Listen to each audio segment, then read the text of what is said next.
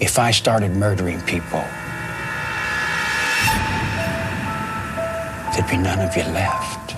Sie hören zwei Verbrecher. Ein Podcast mit Andreas Winkelmann und Arno Strobel. Ich bin Verbrecher 1, Andreas Winkelmann. Und mir gegenüber sitzt Verbrecher 2, Arno Strobel. Und warum sind wir Verbrecher? Wir sind beide Thriller-Autoren, beschäftigen uns Tag ein, Tag aus mit Mördern, Opfern und Ermittlern, dringen tief in deren Psyche ein, übernehmen ihre Identitäten. Mit diesem Background wollen wir uns und euch in die Irre führen.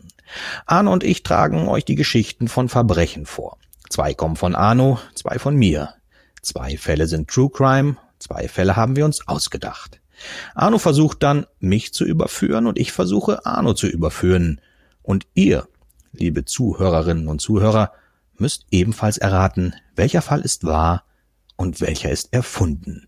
Wir testen also euer True Crime Wissen. Seid ihr schon richtige Profiler oder seid ihr eher noch auf dem Level eines Ordnungsamtsmitarbeiters? Für euch ist dieser Podcast Unterhaltung, ein Feedback, wie gut ihr uns kennt und wie gut ihr euch in die Psyche eines Verbrechers hineindenken könnt. Für Andreas und mich ist es hingegen blutiger Ernst. Denn auf denjenigen von uns beiden, der nach vier Folgen verloren hat, also weniger oft richtig lag mit seiner Einschätzung, ob die Geschichte wahr oder falsch ist, wartet eine drakonische Strafe, die ihr aus den Vorschlägen aussuchen könnt, die der Gewinner anschließend macht vielleicht in einem Spukhaus übernachten oder eine Nacht in einem verfluchten Wald überleben, wer weiß. Den Link zur Abstimmung werdet ihr nach dem vierten Podcast in den Show Notes finden. Ja, aber ihr könnt uns auch gerne Vorschläge schicken für drakonische Strafen, die einer von uns beiden dann erfüllen muss. Vorschläge zu Strafen und auch Vorschläge vielleicht zu besonders interessanten Fällen, die euch irgendwo begegnet sind. Schickt sie uns einfach. Schickt sie unter www 2verbrecher.de. Das könnt ihr dann schreiben, wie ihr möchtet, mit Zahl oder ohne, groß oder klein, mit Minus oder ohne. Ja, Arno, wollen wir gleich einsteigen? Willst du als erster versuchen, mich in das Licht zu führen?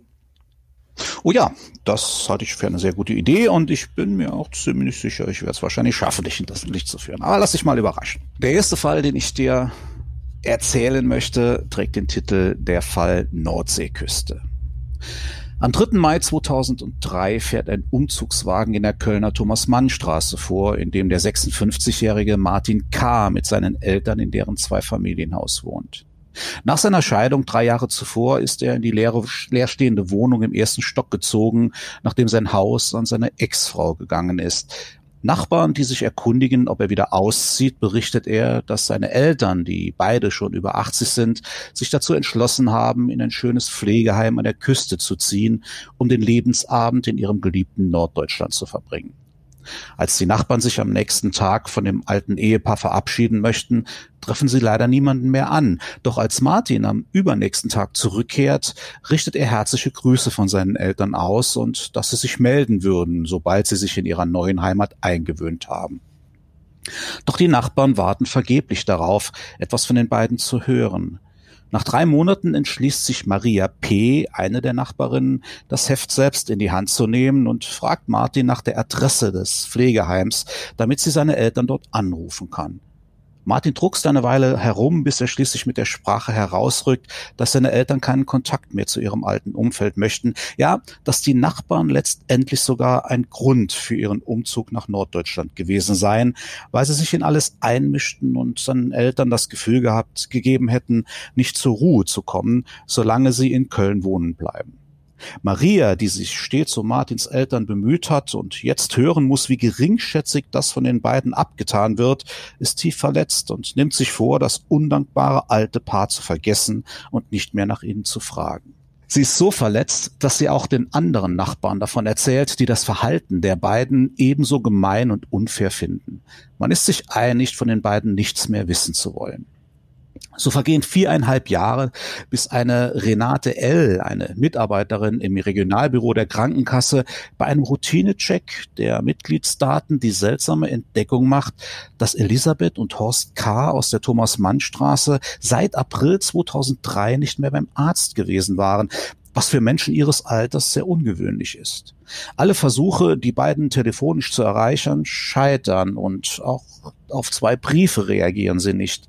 Letztendlich hätte es der Krankenkassenmitarbeiterin egal sein können, warum zwei ihrer Mitglieder plötzlich keinen Arzt mehr benötigen.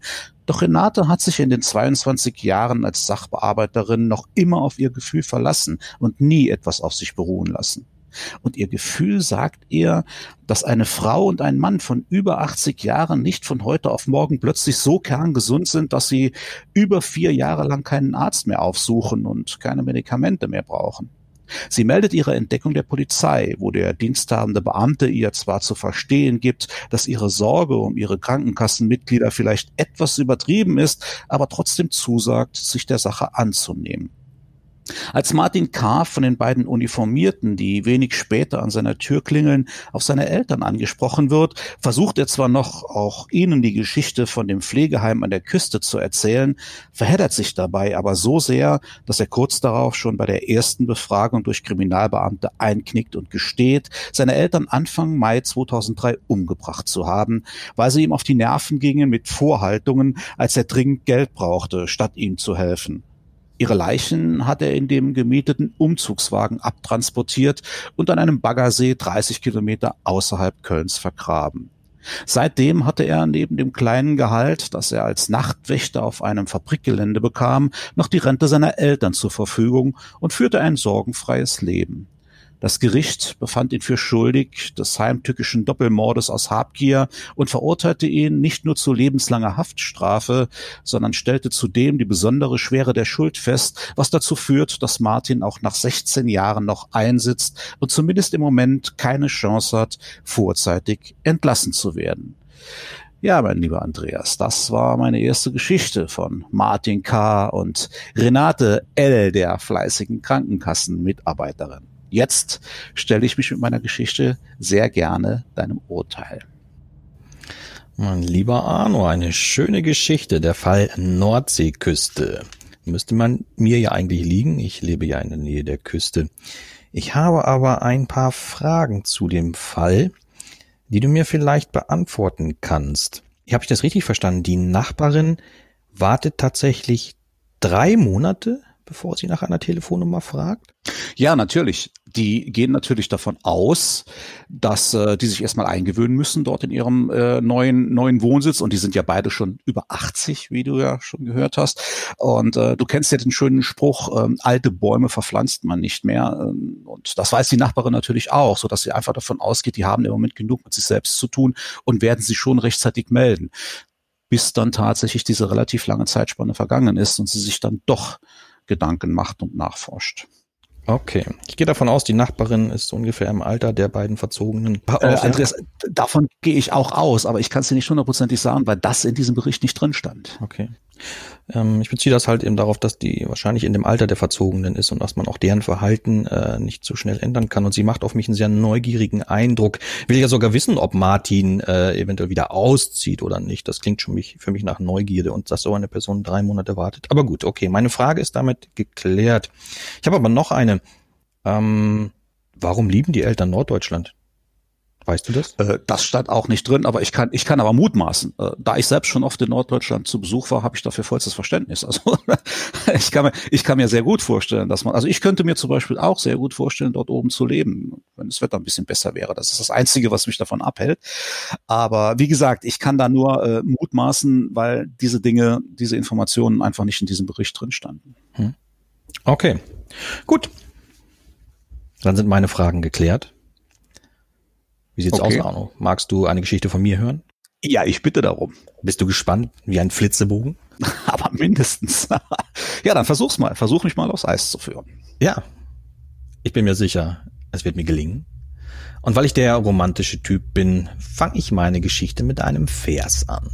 Die Geschichte heißt Pater Blaubart. Die Neugier, trotz all ihrer Reize, kostet oft reichlich Reue. Jeden Tag sieht man tausende Beispiele dafür geschehen. Das ist ein flüchtiges Vergnügen, sobald man ihm nachgibt, schwindet es schon und immer kostet es zu viel. Dies ist ein Vers aus dem Märchen Pater Blaubart des französischen Schriftstellers Charles Perrault. Als Pater Blaubart wurde von der Presse auch der belgische Serienmörder Andras Pandi bezeichnet. Oder wahlweise als Pastor des Teufels. Von diesem ganz und gar unglaublichen Fall möchte ich heute berichten. Andras Pandi wurde am 1. Juni 1927 geboren. Er war ein belgischer protestantischer Pfarrer mit ungarischer Herkunft. Frühe Fotos zeigen einen großen, kräftigen Mann mit dunklem, gewelltem Haar, dunklen Augen und stechendem Blick. Schon als Kind war er ein Einzelgänger, der keinen Kontakt zu Gleichaltrigen hatte und unter der strengen Aufsicht seiner Mutter aufwuchs. Pandi war in erster Ehe mit Ilona verheiratet. Das Paar bekam drei Kinder, Agnes, Daniel und Zoltan, trennte sich aber 1967. Jedenfalls nach Pandis Aussage. Nur wenige Monate zuvor soll Ilona Freunden gegenüber geäußert haben, ihr Mann betreibe okkulte Riten und opfere dabei Tiere. Sie hatte wohl Angst vor ihm, wollte sich aber wegen der Kinder nicht trennen. Pandi aber behauptete, die Kinder seien ihr egal und sie sei ohne sie ins Ausland verzogen. Obwohl Ilonas Familie Fragen stellte, suchte niemand nach ihr. Pandis zweite Frau, Edith Fintor, stammte wie er selbst ebenfalls aus Ungarn. Sie brachte die Töchter Tunde, Timea und Andrea mit in die Ehe. Das Paar bekam noch zwei weitere Kinder. In diese Geschichte sind also acht Kinder verwickelt. Nach der Eheschließung hatte Edith Fintors Verwandtschaft in Ungarn keinen Kontakt mehr zu dem in Belgien lebenden Paar. Weil sie sich sorgten und mehrfach versuchten, Edith zu kontaktieren, schrieb Pandi ihn 1988, Edith sei unheilbar an Krebs erkrankt. Ediths Schwester wollte sich damit aber nicht abfinden und stellte Nachforschungen an. Die beiden hatten eine ganz besondere Beziehung zueinander, da Edith ihre jüngere Schwester wie eine Mutter aufgezogen hatte. Ihre eigene Mutter war früh an Krebs verstorben. Weil die Nachforschungen keine Ergebnisse erbrachten, wandte sich die Schwester mit Hilfe eines Freundes erstmalig 1988 und dann wieder 1993 an den belgischen Justizminister Melchior Batalet und bat um Hilfe. Merkwürdigerweise verfolgte der die Sache aber nicht.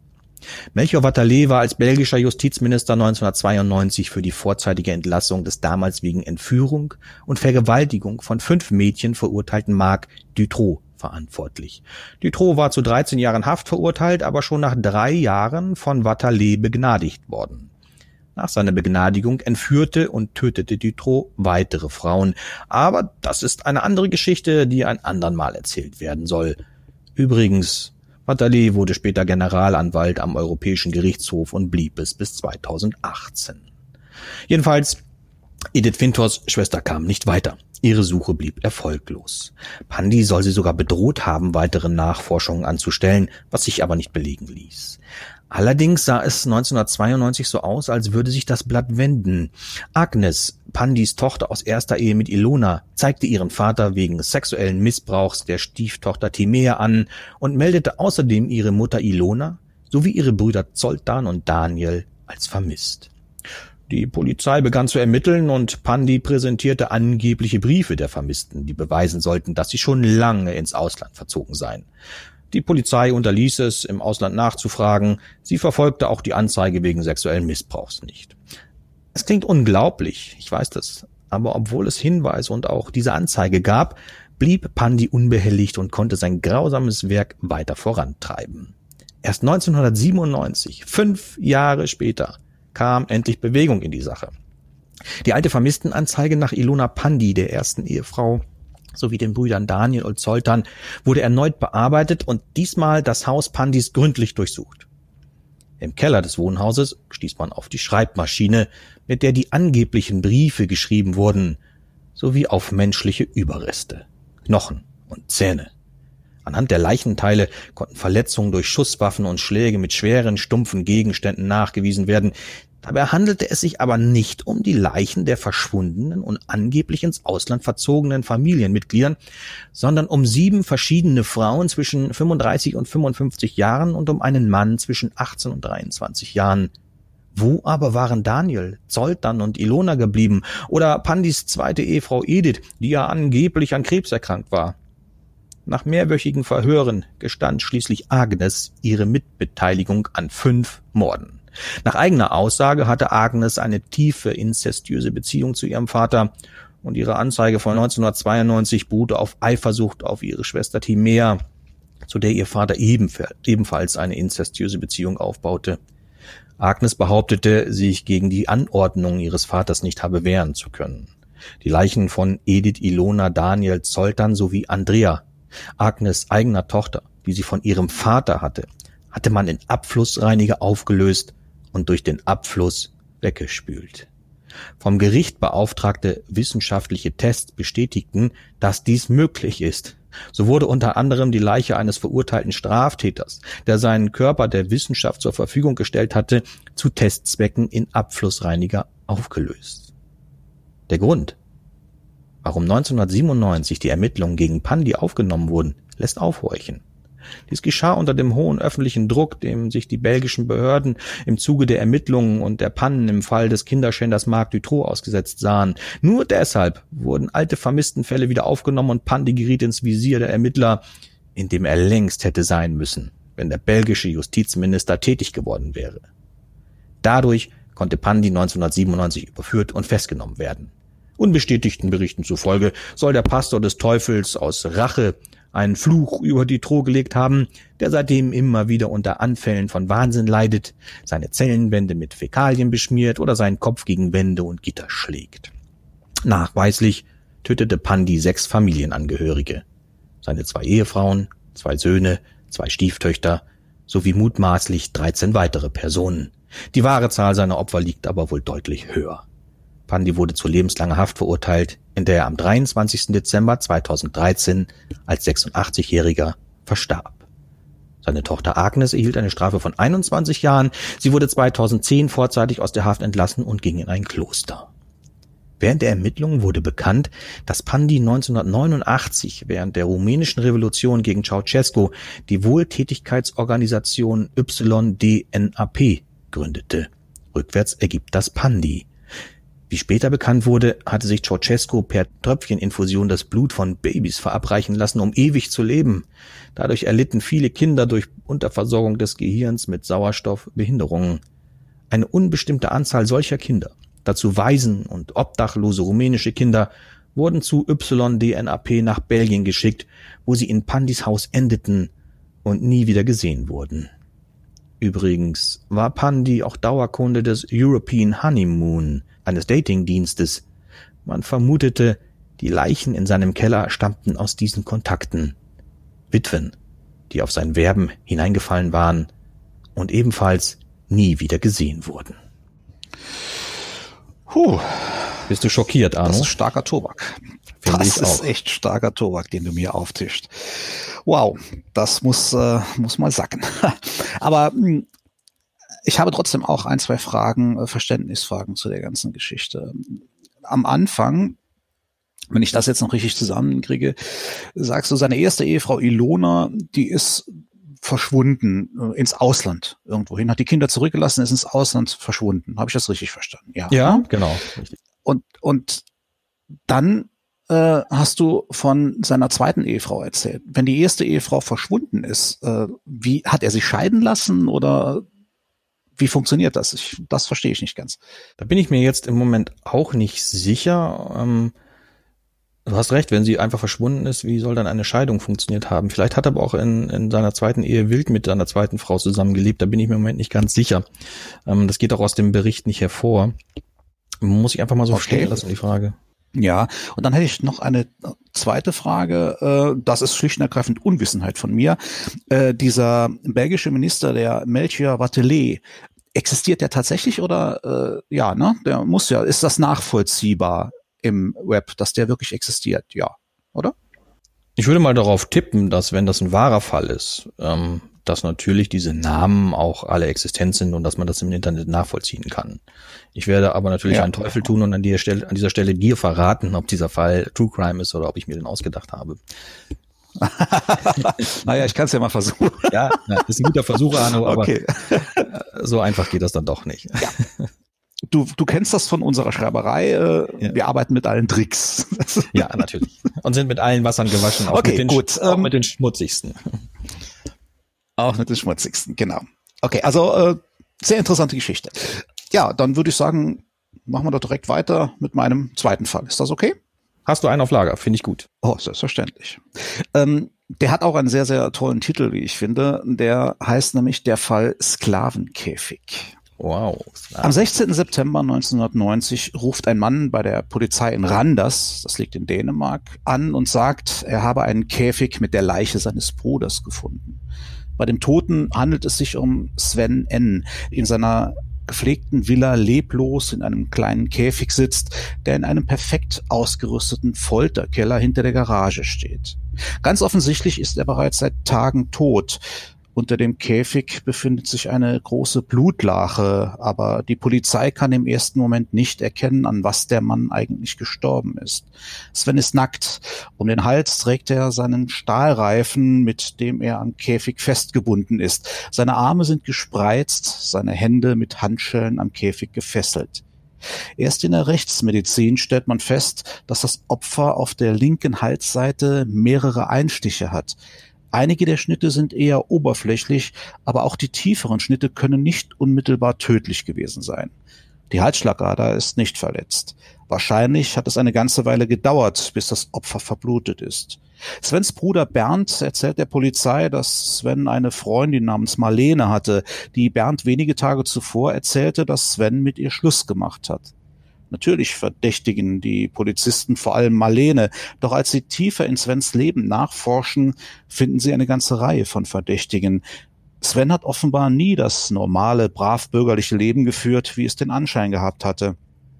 Er hatte seit Jahren keine feste Arbeit, doch die Polizei findet im Haus jede Menge Bargeld und Abrechnungen, die zeigen, dass andere Leute Sven jede Menge Geld schulden. Im Gegensatz dazu schuldet er aber seiner Bank viel Geld und seine Konten sind leer. Wovon genau Sven vor seinem Tod gelebt hat, wurde nie ganz geklärt, aber wahrscheinlich war es eine Mischung aus Diebstahl, Drogenhandel und Geldverleih. Äußerlich war Sven ein harter Macho mit gestählten Muskeln, aber die Wirklichkeit sah anders aus, denn er war Masochist und devot und genoss es, sich peinigen zu lassen. Jahrelang hatte er eine feste Domina namens Sanne, aber die Polizei findet in Svens Unterlagen jede Menge Adressen von Frauen und auch Männern, mit denen er ebenfalls Sadomaso-Kontakte gepflegt hat. Die Zahl der Verdächtigen wächst von Tag zu Tag. Trotzdem kommt die Polizei mit ihren Ermittlungen einfach nicht weiter. Allerdings gibt es im Haus eine bestimmte Spur, die die Polizei von Anfang an stutzig macht. Der Täter hat ganz offensichtlich versucht, Blutflecken neben dem Käfig mit Waschmittel wegzuputzen. Jemand lässt also die Leiche im Käfig und den Käfig im Haus zurück, macht sich aber Sorgen über Blut auf dem Teppichboden. Ein Drogenhändler mit Putzwahn. Nachdem die Polizei wochenlang Motive, mögliche Täter und Alibis untersucht hat, fällt der Verdacht am Ende doch wieder auf Marlene. Sven hatte zwar viele sexuelle Kontakte, aber Marlene galt trotz allem seit geraumer Zeit als seine Freundin. Sie war die letzte, die ihn lebend gesehen hat, und Sven hat nach ihrer eigenen Aussagen mit ihr Schluss gemacht. Eine Herrin aus Überzeugung war Marlene jedoch nie gewesen. Sie machte immer nur das, was Sven von ihr verlangte und war davon überzeugt, Sven mit viel Liebe und Zärtlichkeit von seinem Masochismus befreien zu können, woraus natürlich nichts wurde. Sven und Marlene stritten sich immer wieder und immer heftiger, wobei Sven sie häufig verprügelte. Seine Domina, die absurderweise vor dem Mann, der eigentlich aus Angst vor ihr zittern sollte, musste immer wieder übersät mit blauen Flecken zu Freunden fliehen. Die Polizei hat also einen sehr logischen Verdacht, aber keinerlei Beweise. Immer wieder wird Marlene befragt, bis sie schließlich zusammenbricht und gesteht. Ihre Geschichte ist dabei so herzzerreißend, dass die Ermittler fast Mitleid mit ihr haben. Sven war an seinem Todestag freiwillig in den Käfig geklettert. Er hat sich von seiner Herrin fesseln und ausschimpfen lassen. Dann sagte er plötzlich, dass er wieder aus dem Käfig raus möchte. Ein abgesprochenes Spiel, bei dem Marlene als strenge Herrin diesen Wunsch natürlich ablehnen musste. Nur dieses eine Mal hat er es wirklich ernst gemeint, was Marlene aber nicht wissen konnte. Statt also demütig abzuwarten und sich bei ihr zu entschuldigen, schimpfte und schrie er sie an. Sein Wutanfall im Käfig wurde so heftig, dass Marlene versuchte, ihn mit einem Knebel den Mund zu verstopfen, aber das funktionierte nicht, weil er sich wehrte. Aus Verzweiflung ging sie in die Küche, wartete ab, bis sie glaubte, Sven hätte sich beruhigt, aber seine Wut war nun noch größer. Er drohte mit allen möglichen Brutalitäten und am Ende sogar damit, Marlenes Hund zu töten. Das war zu viel für sie. Sie ging zurück in die Küche, holte ein Messer und stach ihm damit unbeholfen mehrmals in den Hals. Was danach passierte, weiß sie nicht mehr. Ihre Erinnerung hat Einzelheiten ausgelöscht, aber sie weiß noch, dass sie in ihrer Panik versucht hat, das Blut mit Waschpulver vom Boden wegzuwaschen. Bei der Verhandlung lässt der Richter milde walten. Marlene wird zu fünf Jahren Gefängnis verurteilt und ist seit 1993 wieder auf freiem Fuß. Ja, Andreas, das war Fall Nummer zwei. Ein Fall, wie ihn das Leben geschrieben haben könnte. Mhm. Oder aber auch nicht. Hm. Nicht schlecht, lieber Arno, aber ich habe ein paar Detailfragen. Und ich bin Dann gespannt, wie du darauf reagierst. Als allererstes. du sagtest, wenn ich mich richtig erinnere, der Käfig steht in einem Folterkeller. Hinter der Garage, richtig? Äh, Ja. Ein Keller ist meiner Meinung nach immer unter der Erde, wir sind aber hier hinter der Garage. Aber das lassen wir mal außen vor, das kann ja einfach auch ein Übermittlungsfehler gewesen sein. Der Käfig steht. Er hängt nicht, er steht, richtig? Er steht. Ja, ja. Okay. Aber unter dem Käfig befindet sich eine Blutlache. Mhm. Okay. Er hängt nicht, aber er steht. Und trotzdem befindet sich unter dem Käfig eine Blutlache. Hast du Ja. Informationen darüber, wie breit dieser Stahlreifen ist, äh, den Jens um seinen Hals trägt? Nein. Nein, das äh, stand da nicht drin, aber auch da, wie eben schon, ich kann immer nur mutmaßen. Äh, ich denke, wenn er damit mh, gefesselt war, dann wird er schon eine entsprechende Breite haben, so dass es ihm unmöglich war, ihn irgendwie zu verbiegen oder ähnliches. Mhm. Okay. Und habe ich das richtig verstanden? Der Täter hat versucht, das Blut neben dem Käfig wegzuwischen, kümmert sich aber nicht um das Blut unter dem Käfig. Richtig. Das ist, äh, sie war halt total aufgeregt, ne? Die Täterin, es ist ja eine Täterin und äh, sie war halt vollkommen aufgelöst und hat, du weißt das selbst, äh, in dem Moment macht man manchmal vollkommen unsinnige Dinge. Und in ihrer Panik hat sie halt versucht, dass entweder hat sie das Blut unter dem Käfig nicht gesehen, weil er ja noch im Käfig drin saß, das kann natürlich auch sein, oder wie gesagt, es ist ausschließlich ihrer Panik geschuldet. Das kann ich natürlich nicht beurteilen. Ja, okay. Ich würde ja eher sagen, Männer tun in Panik unmögliche und unlogische Dinge, Frauen eher nicht. Aber das lassen wir mal dahingestellt. Okay. Ja, und der Sven sagt tatsächlich lediglich, ich möchte jetzt aber aus dem Käfig raus. Er benutzt dafür nicht irgendwie vor ein vorher festgelegtes Codewort oder so.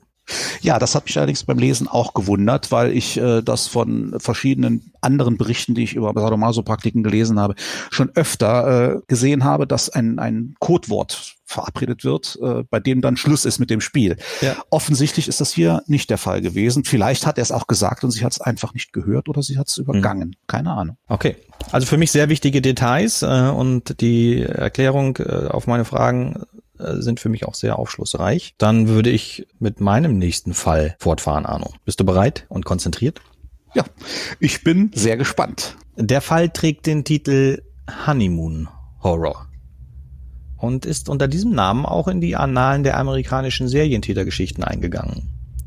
Denn der Honeymoon Horror Killer tötete 17 junge Frauen, ausschließlich Brautjungfern. Du weißt wahrscheinlich, traditionell sollen Brautjungfern hübsche Kleider tragen, um der Braut ähnlich zu sehen und um böse Geister von ihr abzulenken, also das Böse auf sich selbst zu lenken. Und so gerieten sie ins Visier von Richard Paul Kampleitner, der am 3.12.1969 in Seattle im Bundesstaat Washington zur Welt kam. Der Name Kampleitner geht auf deutsche Vorfahren zurück. Die Familie stammt aus Baunatal in Hessen. Der Großvater Fritz Richard Kampleitner war ein Handlanger der Nazis und erlangte traurige Berühmtheit, als er von 1941 bis 1945 im Kloster von Ilsenburg im Harz unvorstellbare Gräueltaten an Kriegsgefangenen verübte. Richard Paul Kampleitner war ein großer, schlanker Mann, überdurchschnittlich attraktiv und charmant. Er arbeitete zunächst als Friseur für verschiedene Filmproduktionen, bekam dann unter dem Künstlernamen Richard Paul kleinere Rollen in Hollywood-Produktionen und wurde schließlich einem größeren Publikum durch den Film Eating Raoul von 1992 bekannt, in dem es um Kannibalismus ging. Als er den Film drehte, war Richard Paul im 22. Lebensjahr. Der Film wurde für den Saturn Award als bester Low-Budget-Film nominiert. In der Folge erhielt Paul vermehrt Aufmerksamkeit in der Branche und als charmanter, geselliger Mann, den man gern um sich hatte, genoss er Erfolg bei Frauen und war gern gesehener Partygast. Immer wieder erhielt er auch Einladungen zu Hochzeiten. Am 3.3.1993, einem Freitag, war zu der Hochzeit von Jake und Karina Cooper eingeladen. Coopers Vater Ernest hatte ein Vermögen im Ölgeschäft gemacht und investierte immer wieder in Filmprojekte. Die Feierlichkeiten fanden in New York im noblen Four Seasons in Midtown East statt. Eingeladen war auch die 20-jährige Sarah Nichols, eine gute Freundin von Karina Cooper und deren Brautjungfer. Zwei Tage nach der Hochzeit meldeten die Eltern Sarah Nichols als vermisst. Sie hatten ihre Tochter zuletzt am Vormittag nach der Hochzeit gesehen. Da lag sie noch im Bett und schlief sich aus, da die Feierlichkeiten bis in den frühen Morgen angedauert hatten. Das New York Police Department suchte eher halbherzig nach der als Partygirl bekannten, zur reichen Oberschicht gehörenden Nichols. Am 7.3.1993, zwei Tage nach der vermissten Anzeige, fand eine Joggerin eine Leiche im High Point State Park, anderthalb Autostunden von New York entfernt, am Fuße des High Point Monument, dem höchsten Punkt New Jerseys. Es handelte sich um Sarah Nichols. Sie war mehrfach brutal vergewaltigt und schließlich erwürgt worden. Ihre Augenlider wurden mit Haarklammern geschlossen gehalten. Sie trug noch ihr Brautjungfernkleid. Da ihre Eltern am Tag nach der Hochzeit erst am frühen Abend von einer Bootstour auf dem East River zurückgekehrt waren, konnten sie nicht sagen, wie und wo ihre Tochter den Nachmittag verbracht hatte. Die Polizei fand keine Zeugen, die dazu Angaben machen konnten. Alle 312 Gäste der Hochzeitfeier wurden vernommen, darunter auch der Schauspieler Richard Paul. Übereinstimmend kam heraus, dass Nichols ihr Brautjungfernkleid die ganze Nacht getragen hatte. Niemand wusste aber, wie sie nach Hause gekommen war. Mit dem extra dafür engagierten Taxidienst war sie jedenfalls nicht gefahren. Hatte der Täter Nichols von der Hochzeit nach Hause gefahren und sie später am Nachmittag besucht? Wie sonst sollte er an das Kleid gelangt sein? Warum hatte er es ihr angezogen, bevor er sie vergewaltigte? Ein Profiler des Police Department erklärte, die mit Haarklammern verschlossenen Augen mit dem Schamgefühl des Täters und dessen Angst, seinem Opfer in die Augen schauen zu müssen. Der Mord an Sarah Nichols blieb unaufgeklärt. Nur ein halbes Jahr später, am 19.09.1993, geschah ein ganz ähnliches Verbrechen in Bakersfield im US-Bundesstaat Kalifornien. An jenem Tag heirateten dort Vince und Stella Hutchinson mit einer Hochzeitsgesellschaft von 120 Personen im Hilton Garden am Kern River. Gleich am darauffolgenden Tag meldete die Braut Stella Hutchinson ihre Schwester Clarice als vermisst. Sie war ihre Brautjungfer und sie hatten sich für den Nachmittag verabredet, um gemeinsam mit ihrem Ehemann Vince die Hochzeitsgeschenke aus dem Hotel nach Hause zu bringen. Clarice Myers, sonst immer zuverlässig, tauchte aber nicht auf. Ihre Leiche fand man am 21.09. im Los Padres National Forest Park in der Mill Creek Picnic Area. Dieser für Touristen angelegte Platz unter Mammutbäumen wird an den Wochenenden für Familienausflüge genutzt. Und es waren dann leider auch zwei Jungen im Alter von acht und zehn Jahren, die Clarice Myers fanden.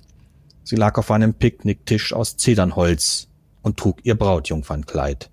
Clarice war mehrfach brutal vergewaltigt und schließlich erwürgt worden. Ihre Augen waren mit Haarklammern verschlossen. Die Ermittlungen der Bakersfield Rapist Squad, einer Spezialeinheit für Vergewaltigungsfälle, die nach der Serie von Vergewaltigungen durch den Golden State Killer in den 70er und 80er Jahren gegründet worden war, fand heraus, dass Clarice sich in den letzten Stunden der Feierlichkeiten über längere Zeit mit einem Mann in der Bar des Hotels unterhalten hatte, den niemand kannte. Man wusste nicht, ob er geladener Gast war oder einfach nur etwas getrunken hatte. Er soll circa 30 Jahre alt gewesen sein, eine Brille getragen und auffällig langes, dunkles Haar gehabt haben. Clarice Myers hatte ein Zimmer im Hilton Garden, da sie im anderthalb Fahrstunden entfernten Los Angeles lebte und als Friseurin bei einer Filmproduktion arbeitete. Der Fall blieb unaufgeklärt. In der Folge verschwanden in einem Zeitraum von 1993 bis 98 in den Bundesstaaten New York, Connecticut, Washington, Pennsylvania, Kalifornien, Arizona und Utah 17 junge Frauen. Sie alle waren Brautjungfern und wurden innerhalb weniger Tage nach den Hochzeiten in maximal anderthalb Autostunden entfernten Nationalparks an exponierten Orten in ihren Brautjungfernkleidern gefunden. Alle wurden vergewaltigt und erwürgt, ihre Augen mit Haarklammern verschlossen. Erst nach dem sechsten Fall kam es zu einer Koordinierung der verschiedenen Ermittlungsbehörden und das FBI übernahm die Leitung, da der Täter immer wieder Landesgrenzen überquerte. Als leitender Ermittler wurde der als erfahren geltende Ray Forcombe eingesetzt, Seine Partnerin Elizabeth Shue stammte von der Bakersfield Rapids Squad.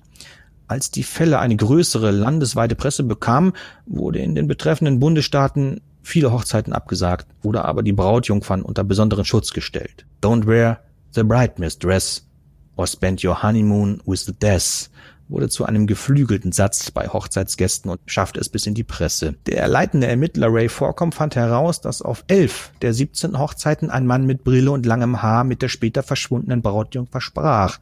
Jedoch konnte ihn niemand genau beschreiben, sodass die Phantomzeichnungen widersprüchlich waren und zu keinem Erfolg führten. Ganz besonders das Verschließen der Augen mit Haarklammern ließ Vorkommt nicht los.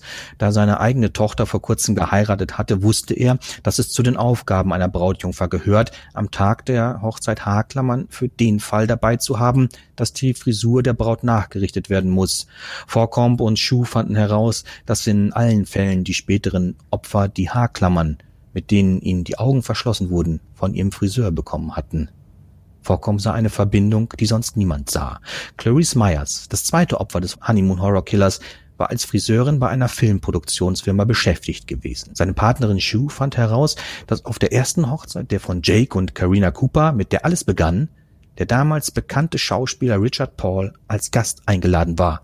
Wie sich herausstellte, hatte Clarice Myers während der Dreharbeiten zu Eating Raoul Paul die Haare gemacht.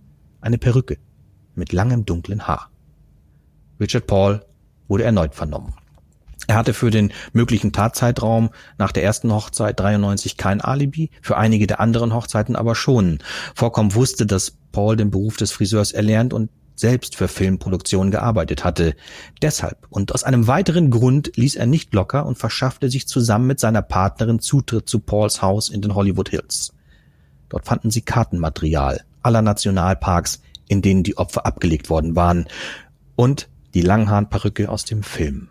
Überdies in einer von Hollywood anderthalb Autostunden entfernt gelegenen Jagdhütte in den Bergen von jedem Opfer ein Foto in Brautjungfernkleid mit von Haarklammern verschlossenen Augen. Eine Galerie des Schreckens in einer stickigen Dachkammer ohne Fenster.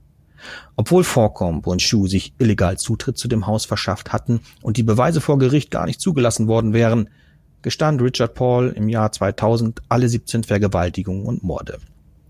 Er wurde im Jahr 2001 zum Tode verurteilt und wartete in einem kalifornischen Gefängnis auf seine Hinrichtung, sowie ca. 740 weitere Todeskandidaten allein in Kalifornien.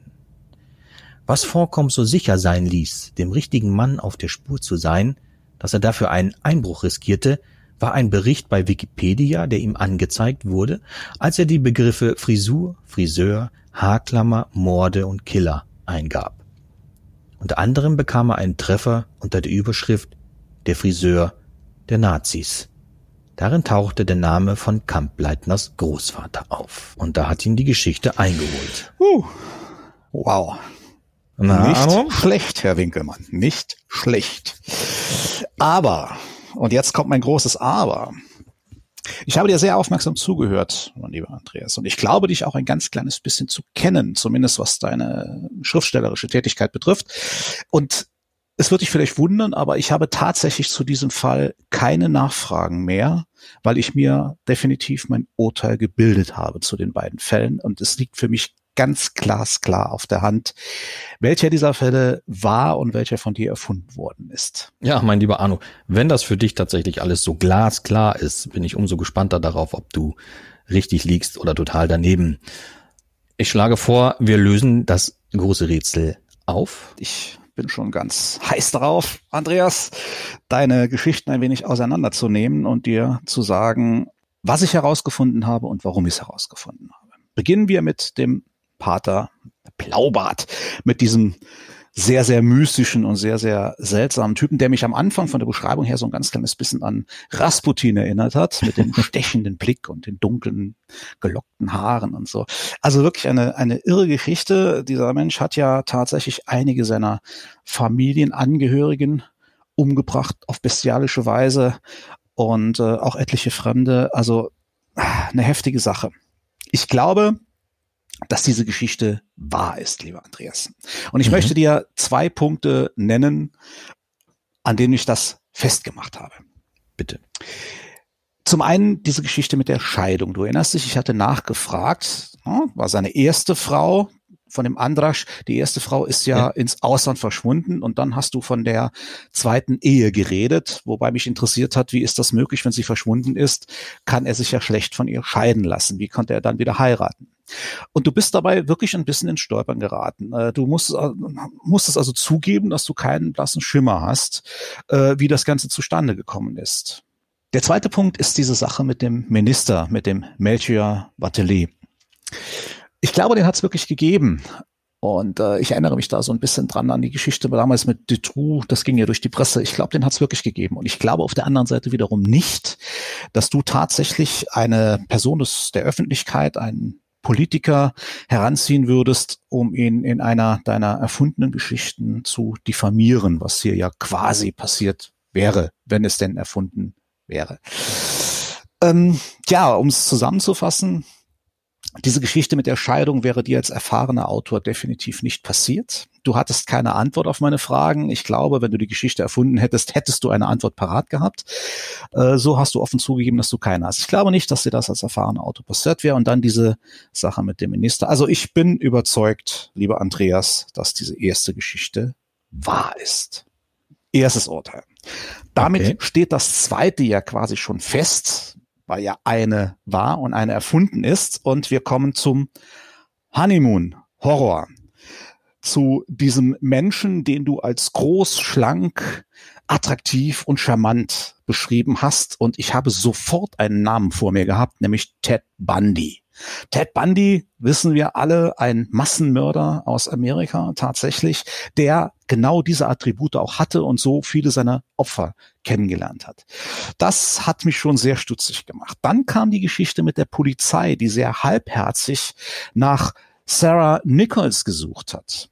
Und zwar schon zwei Tage nachdem sie verschwunden ist. Jetzt ist es aber so, dass ein erwachsener Mensch ein Selbstbestimmungsrecht für seinen Aufenthaltsort hat und auch nicht verpflichtet ist, irgendjemandem zu erzählen, wenn er umzieht oder irgendwo hingeht oder was er überhaupt tut. Was dazu führt, dass Polizei, die Polizei grundsätzlich erst nach einer ganz geraumen Zeit oder nach einem deutlichen Hinweis auf ein Verbrechen mit der Suche nach einer erwachsenen Person beginnt. Bei Kindern ist das was ganz anderes. Aber wenn man hier zur Polizei geht und sagt, ich möchte den Peter sowieso als vermisst melden, der ist 36 Jahre alt und ja, hat er irgendwelche Krankheiten oder irgendwie, nein, gar nichts, ja, dann warten wir jetzt erstmal ab, weil es kann ja sein, dass der sich entschlossen hat, erstmal eine Woche abzutauchen oder zwei.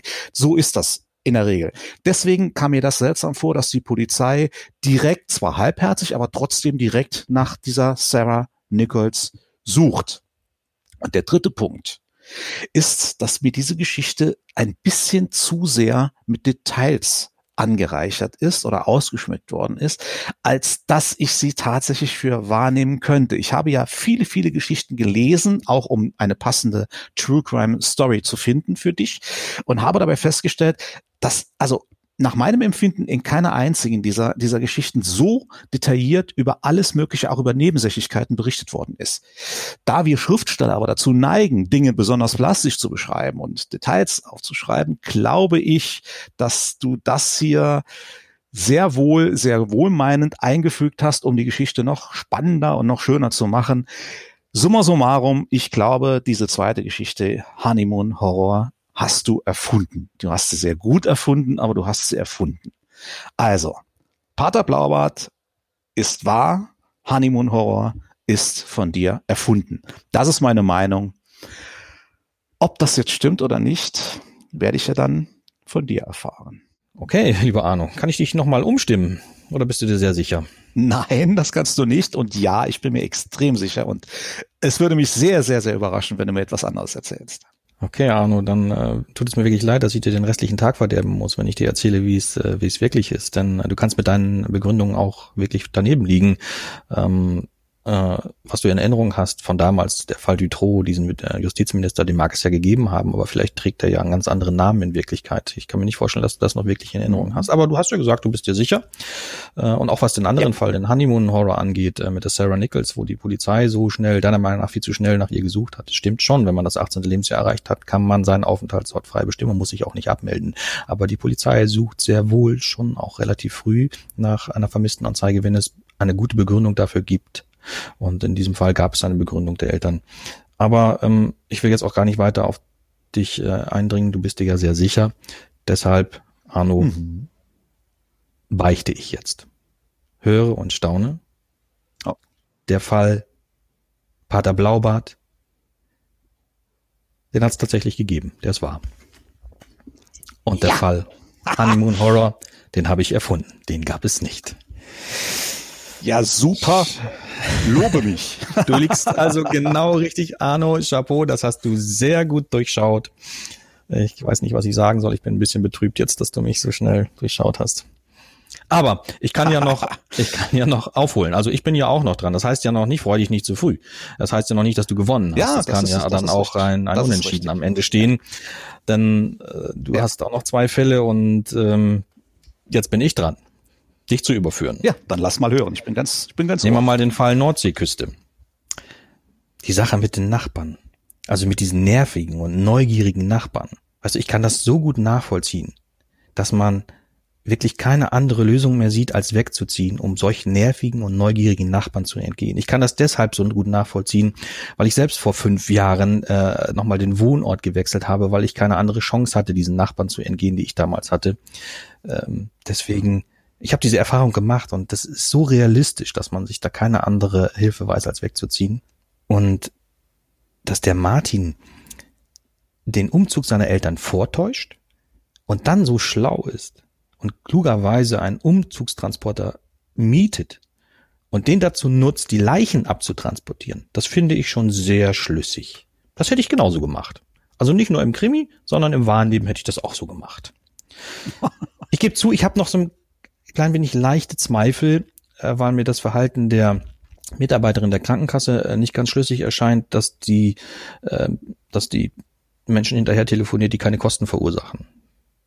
Das ist doch schön für die Krankenkasse, wenn die Mitglieder keine Kosten mehr verursachen. Das ist mir nicht so ganz schlüssig. Aber trotzdem bin ich der Meinung, dass dieser Fall, den ich für sehr realistisch halte, dass der wahr ist. Und trotz der leichten Zweifel will ich dir auch, ähm, will ich auch gleich zum nächsten Fall übergehen, denn ich bin mir sehr sicher, dass der erfunden ist von dir, der Fall Sklavenkäfig. Warum? Weil ich aus eigenen Recherchen weiß, dass bei solchen, und wie gesagt, das weiß ich nur aus Recherchen, dass bei solchen Sexspielen vorher bestimmte Codewörter abgesprochen werden ein einziges Wort, das das Ganze beendet. Und derjenige, der das ausspricht, der weiß auch, dass das Spiel beendet ist. Und derjenige, der es hört, das Wort, der muss das Spiel auch sofort beenden. Das ist bei solchen Spielen so. Und dass es das in diesem Fall nicht gegeben haben soll, bei einem gefesselten und geknebelten Mann, das kann ich mir einfach nicht vorstellen. Das wäre sehr, sehr fahrlässig. Was ich dann auch noch unglaubwürdig finde, ist, dass der Täter den Blutfleck neben dem Käfig wegwischt oder es zumindest versucht, den unter dem Käfig, aber nicht. Naja, und dann dies mit dem unter dem Käfig, da hast du keine schlüssige Antwort für mich gehabt. Ähm, hängt der Käfig, steht der Käfig, äh, hast du nicht gewusst. Unschlüssig in meinen Augen. Was mir aber den, äh, die meisten Zweifel beschert hat, waren die Stiche im Hals. Ich habe dich nach der Breite des Metallringes gefragt und du hast selber zugegeben, der muss schon ordentlich breit gewesen sein. Das war also keine Halskette, äh, der muss schon ein ordentliches äh, Durchmesser gehabt haben, damit Sven im Käfig festgehalten werden kann. Wie aber soll sie ihm dann noch in den Hals gestochen haben, wenn er doch diesen Metallring getragen hat? Da kommen also so einige Punkte zusammen, die ich unschlüssig finde. Und deswegen bin ich mir sehr sicher, dass du diesen Fall des Sklavenkäfig erfunden hast. Und die Nordseeküste, weil es so aus dem Leben gegriffen und realistisch ist, ist wahr. Ja, lieber Andreas, dein Urteil ist also gefällt und du hast es ja auch äh, gut begründet, warum du zu deinem Urteil gekommen bist. Finde ich auch. Ich mach's ganz kurz. Ich mach's ganz kurz und sage dir ein ganz herzliches Dankeschön dafür, dass du mir das Kompliment machst, dass ich dir einen Fall präsentiert habe, den ich erfunden habe und du hältst ihn für so schlüssig, dass er wahr ist. Du liegst nämlich falsch, mein Lieber. Nein. Die Nordseeküste ist von mir frei erfunden. Und der Sklavenkäfig ist tatsächlich ein Fall, den ich von True Crime Stories habe. Und der ist tatsächlich wahr. Und ich habe mir diesen Fall, das will ich dir noch ganz kurz erklären, das finde ich so wunderbar, dass du genau das aufgeführt hast. Ich habe mir diesen Fall genau aus diesen Gründen ausgesucht, weil er tatsächlich zwei, drei Punkte hat, die sehr unschlüssig klingen. Und ich habe mir echt gedacht, damit kriege ich dich aufs Glatteis. Und was soll ich sagen? Es hat funktioniert. Ha! Arno, du bist wirklich durchtrieben. Ich hätte das nicht gedacht. Oder aber du führst mich jetzt schon wieder hinters Licht und das ist genau das Gegenteil. Nein, du bleibst dabei. Ich habe, ich lieg wirklich verkehrt. Du liegst definitiv verkehrt. Und zwar, ja, natürlich in beiden Fällen. Klar. Ich bin maßlos enttäuscht von mir selbst. aber gut, aber gut, es ist ja andersrum, andersrum ist es auch wieder schön, dass es jetzt einen Gewinner gibt. Es steht jetzt also eins zu null für dich, Arno. Aber wir haben ja noch drei ja, Podcasts offen, da kann ich ja noch aufholen. Also noch ist ja nichts verloren. Definitiv. Und äh, ich bin sehr, sehr gespannt, was du dir als nächstes ausdenken wirst. Vor allen Dingen, ich meine, das, das greift ja für uns beide. Es ist ja so, dass man natürlich aus den Begründungen des jeweils anderen heraushört, was man bei den nächsten Fällen äh, anders machen kann oder anders machen sollte, ja. äh, damit der andere an nicht so schnell auf die Schliche kommt. Ne? Ja, genau. Ist, also wir lernen, das ist quasi ein Lernprozess von Podcast zu Podcast, den wir ja. hier durchleben. Ich freue mich drauf. Ja, und dann denke ich, denke ich dann äh, ein Stückchen weiter und äh, denke mir, naja, beim nächsten Mal mache ich es dann aber so und so, dann, weil Arno gesagt hat, ich würde das so oder so machen. Und weil er das aber denkt, mache ich es dann doch wieder ganz anders, nämlich genauso wie beim letzten Mal. und versuche dich dann ja, so in die Ehre ja. zu führen. Aber das wird jetzt kompliziert und ähm, naja, wir werden sehen. Ich bin mir sicher, beim nächsten Mal mache ich einen Punkt. Ich äh, gönn's dir. Ich gönn dir wirklich, dass du gleich. Weißt du, du kannst von mir aus sogar noch zwei Punkte machen. Hm. Äh, wenn ich dann den letzten wiederum mache und wie, es gibt dann Stechen und den mache ich dann wieder. Also es kann laufen, wie es möchte. Hauptsache ich gewinne am Ende. ja, schauen wir mal. Aber ich finde schon, dass das Spaß macht, oder? Ich, äh, dir hat's auch Spaß gemacht, oder? Also mir hat's schon. Es macht Spaß riesigen Spaß. Es ist wirklich toll. Also zum einen die Geschichten, eine, eine passende Geschichte zu finden. Zum zweiten eine zu erfinden. Das hat mir auch riesengroßen Spaß gemacht. Und dann diese Sache mit dem, mit dem Rumrätseln. Wenn man hört, äh, welche Gedankengänge der andere hat, äh, als ich gehört habe, wie du das Ganze analysiert hast, wie eben schon gesagt, ist bei mir sofort natürlich das eine oder andere äh, angesprungen, wo ich mir gedacht habe, ah, das ist gut fürs nächste Mal. Das, das merke ich mir. Das, ja, ja, genau. Also ich finde es super spannend. Es macht riesen, ja. riesengroßen Spaß. Dann lass uns das doch ruhig nochmal wiederholen. Ja, nicht nur einmal, das machen wir noch öfter. Dann treffen wir uns wieder. Wir haben wieder Geschichten parat. Und dann äh, bin ich gespannt, womit du aufwartest. Und ich werde mich mächtig ins Zeug legen müssen, um meinen Rückstand aufzuholen, keine Frage. Wir hoffen natürlich, dass es euch, liebe Zuhörerinnen und Zuhörer, auch Riesenspaß gemacht hat und dass ihr beim nächsten Podcast auch wieder mit dabei seid. Ja, aber letztendlich versuchen wir ja nicht nur den jeweils anderen aufs Glatteis zu führen, sondern bis zur Auflösung zumindest auch euch. Und äh, wir hoffen natürlich sehr darauf, dass ihr ebenso wie wir bei diesen Geschichten eifrig mitfiebert und mitratet und euch eure Meinung bildet und vielleicht dann anschließend erfreut seid, dass ihr richtig gelegen habt oder zugeben müsst, dass wir es geschafft haben, euch in das Licht zu führen. So, bevor wir uns verabschieden, nochmal der Hinweis darauf, wenn ihr vielleicht tolle Aufgaben habt für den Verlierer, richtig fiese, tolle Aufgaben. Wohlgemerkt, sie müssen natürlich durchführbar sein. Oder wenn euch eine besonders fiese Story untergekommen ist, könnt ihr uns die sehr gerne schicken. Da gibt es die Möglichkeit auf der Website www.zweiverbrecher.de. Dort findet ihr alle Informationen, die ihr dazu braucht und wir freuen uns auf eure Anregungen. Ja, und dann könnt ihr euch auf unseren nächsten Podcast freuen. Übrigens, da fällt mir gerade ein, es gibt noch etwas, worauf wir uns alle freuen können. Es kommt nämlich bald ein neues Buch von meinem lieben Kollegen Andreas. Das kommt, glaube ich, im Juni, wenn ich mich recht entsinne oder war es Juli? Aber das weißt du besser. Wann war es nochmal? Ja, das stimmt. Das kommt im Juni und zwar genau am 16.06. kommt man nichts dazu heraus und der heißt Der Fahrer. Natürlich werde ich hier nichts darüber verraten, denn das soll ja spannend bleiben. Nur so viel, ähnlich wie hier im Podcast, habe ich Wirklichkeit und Fantasie wieder miteinander vermischt. 16.06. Der Fahrer. Erscheint im Rowold Verlag. Ja, dann würde ich sagen, wir sind am Ende. Es ist schade, wirklich schade. Äh, es geht jetzt schon eine ganze Weile, aber ich könnte durchaus direkt die nächsten Fälle nochmal dranhängen. Und ich kann die Zeit kaum abwarten und hoffe, ihr auch. Also bis dahin, alles Gute, dir auch, Arno, und nochmal herzlichen Glückwunsch zu deinem temporären heutigen Sieg. Vielen Dank, äh, da bin ich auch sehr, sehr stolz drauf und ihr dürft euch freuen auf den nächsten Podcast der beiden Verbrecher. Ciao, ciao. Sie hörten den Podcast Zwei Verbrecher. Ein Podcast mit Andreas Winkelmann und Arno Strobel. Herausgegeben vom Rowold Verlag in Zusammenarbeit mit den Fischer Verlagen. Created bei Walid Nakspandi und Gregor Mittendorf.